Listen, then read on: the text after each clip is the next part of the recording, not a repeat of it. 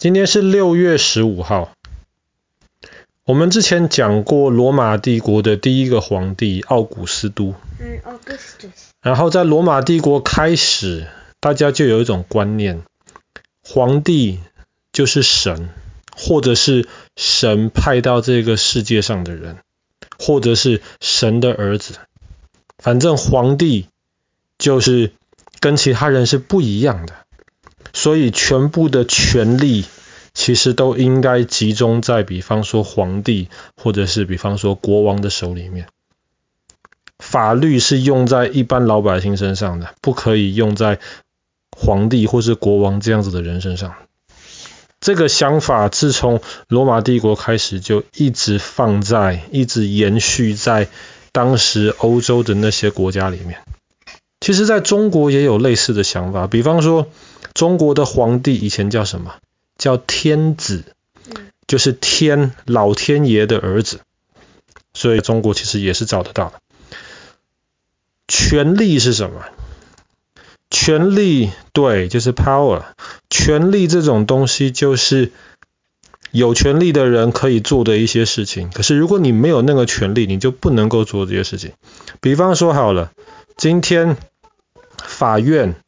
可以判一个坏人死刑，法院有这个权利。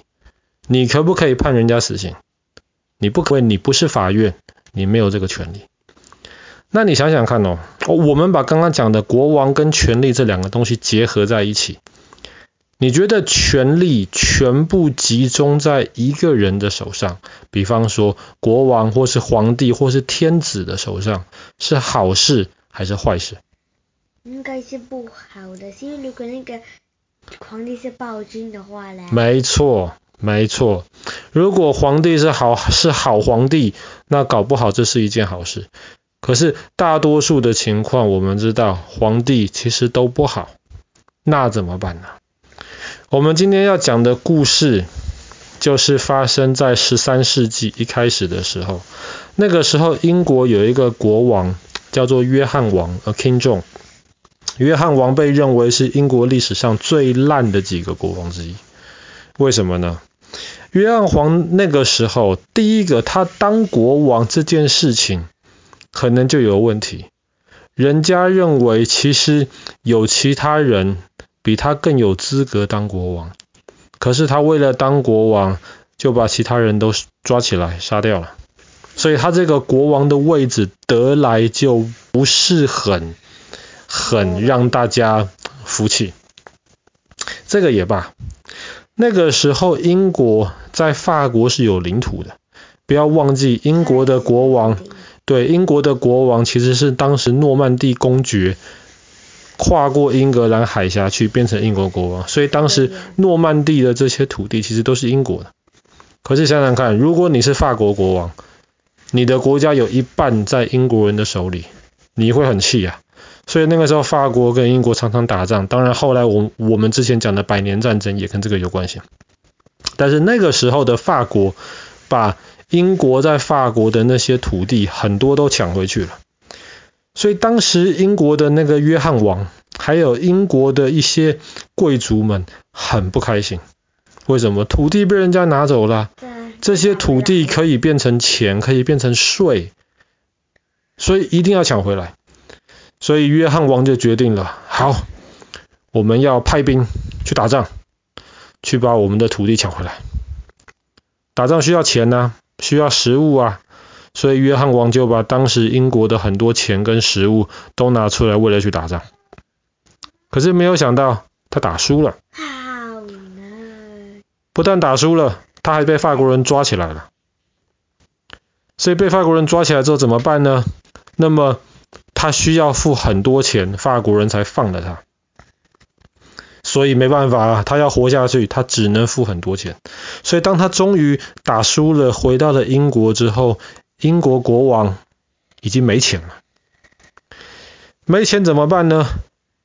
简单呐，没钱有什么问题？反正他是国王啊，他就没错，下令老百姓交钱，多交税。那这些贵族嘞？这些贵族就是把你们的东西都给我，为什么？因为我是国王，因为我说了算，因为全部的 power，全部的权力都集中在我手里。其实约翰王之前也颁了一些法律，比方说一个人不可以随便拿邻居的东西，他也颁了这些法律。可是对他而言，这些法律是给老百姓的，不是给我这个国王的，我说了算。所以。大家都很不开心呐、老百姓不开心，他听不到，反正老百姓没有权利。可是这些贵族们也不开心，哎，这些贵族们手下有钱有兵的，所以他们不开心的时候，约翰王得听一听。后来结果，约翰王就跟着这些贵族到外面去，到泰晤士河、伦敦外面的地方去聊聊天，去谈一谈。结果这些贵族把国王抓起来了。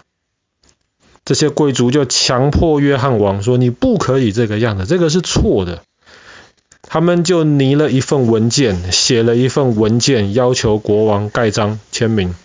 以后你要遵守这个文件，我们才放你回去，我们才继续跟你，你当你的国王，我们当我们的大臣。这个文件很有名，叫做《大宪章》（Magna Carta）。大宪章就在一二一五年的今天六月十五号，约翰王签的。大宪章为什么很有名，而且很重要？它里面有有一些规定，国王跟大臣跟这些贵族都要遵守。有一些规定是很好的规定，比方说有一条是，除非法院同意了，除非经过公正的审判了。不然，没有人可以把别人的钱、把别人的土地拿走。每一个人的东西都是自己的，除非你犯罪了，法院判你要把这个东西被拿走。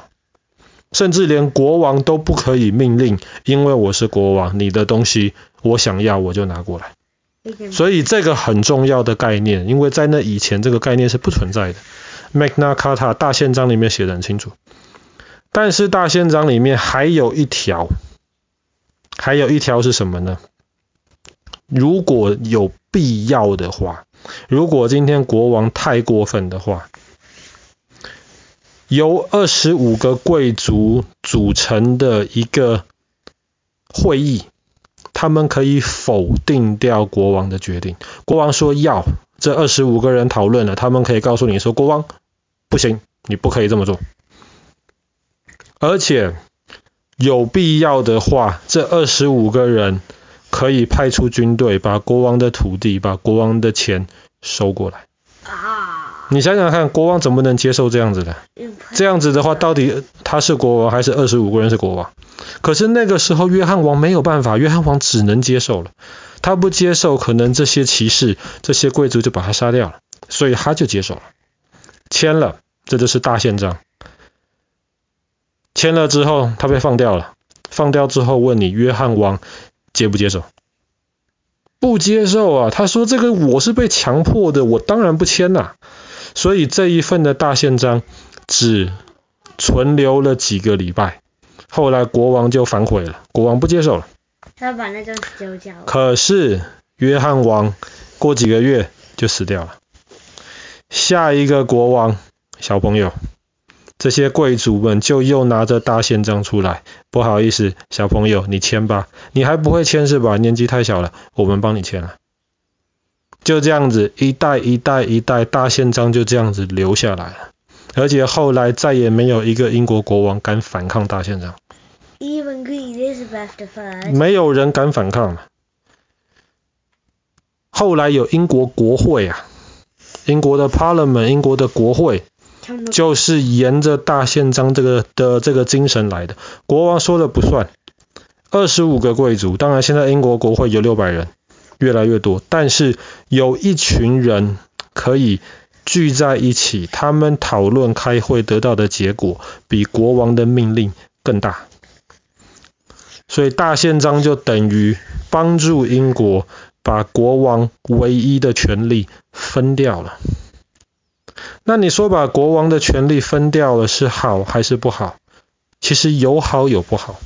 大多数的情况其实是好的。为什么？因为大多数的国王是坏的，坏的国王做出坏的决定。但是你要一群人一起做一个很坏的决定，其实不太容易。大多数的人还是有良心的。可是，在少部分的情况，其实不好，因为有一些决定不容易做，很困难的决定，要有很有力量、很聪明的人、很有远见的人才会做出这样子的决定。比方说，我们之前讲过，柴契尔夫人，英国前首相，跟阿根廷打了场福克兰战争，当时全英国都说我们不应该打，柴契尔说我们要打，而且打赢了。所以，如果只是纯粹这么简单让一群人做决定的话，有时候也不一定是好事。虽然大多数的情况坏不到哪里去。大宪章其实不只是跟英国有关系啊，后来基本上全世界大多数国家的法律，比方说美国的法律，就是照着这个大宪章的精神，它保护每个人自己的东西，别人不可以随便把你的东西拿走，这个很重要。可是如果是 stealing 的话，哦，偷东西当然不算，偷偷东西的那个人是做坏事，他如果被抓起来的话，法院能审判他的，对不对？但以前没有大宪章之前，国王说了一句话，国王说的话比法律还大，国王要拿你的东西，你没办法了。好了，那我们今天故事就讲到这边。一二一五年的今天，英国国王签下了大宪章，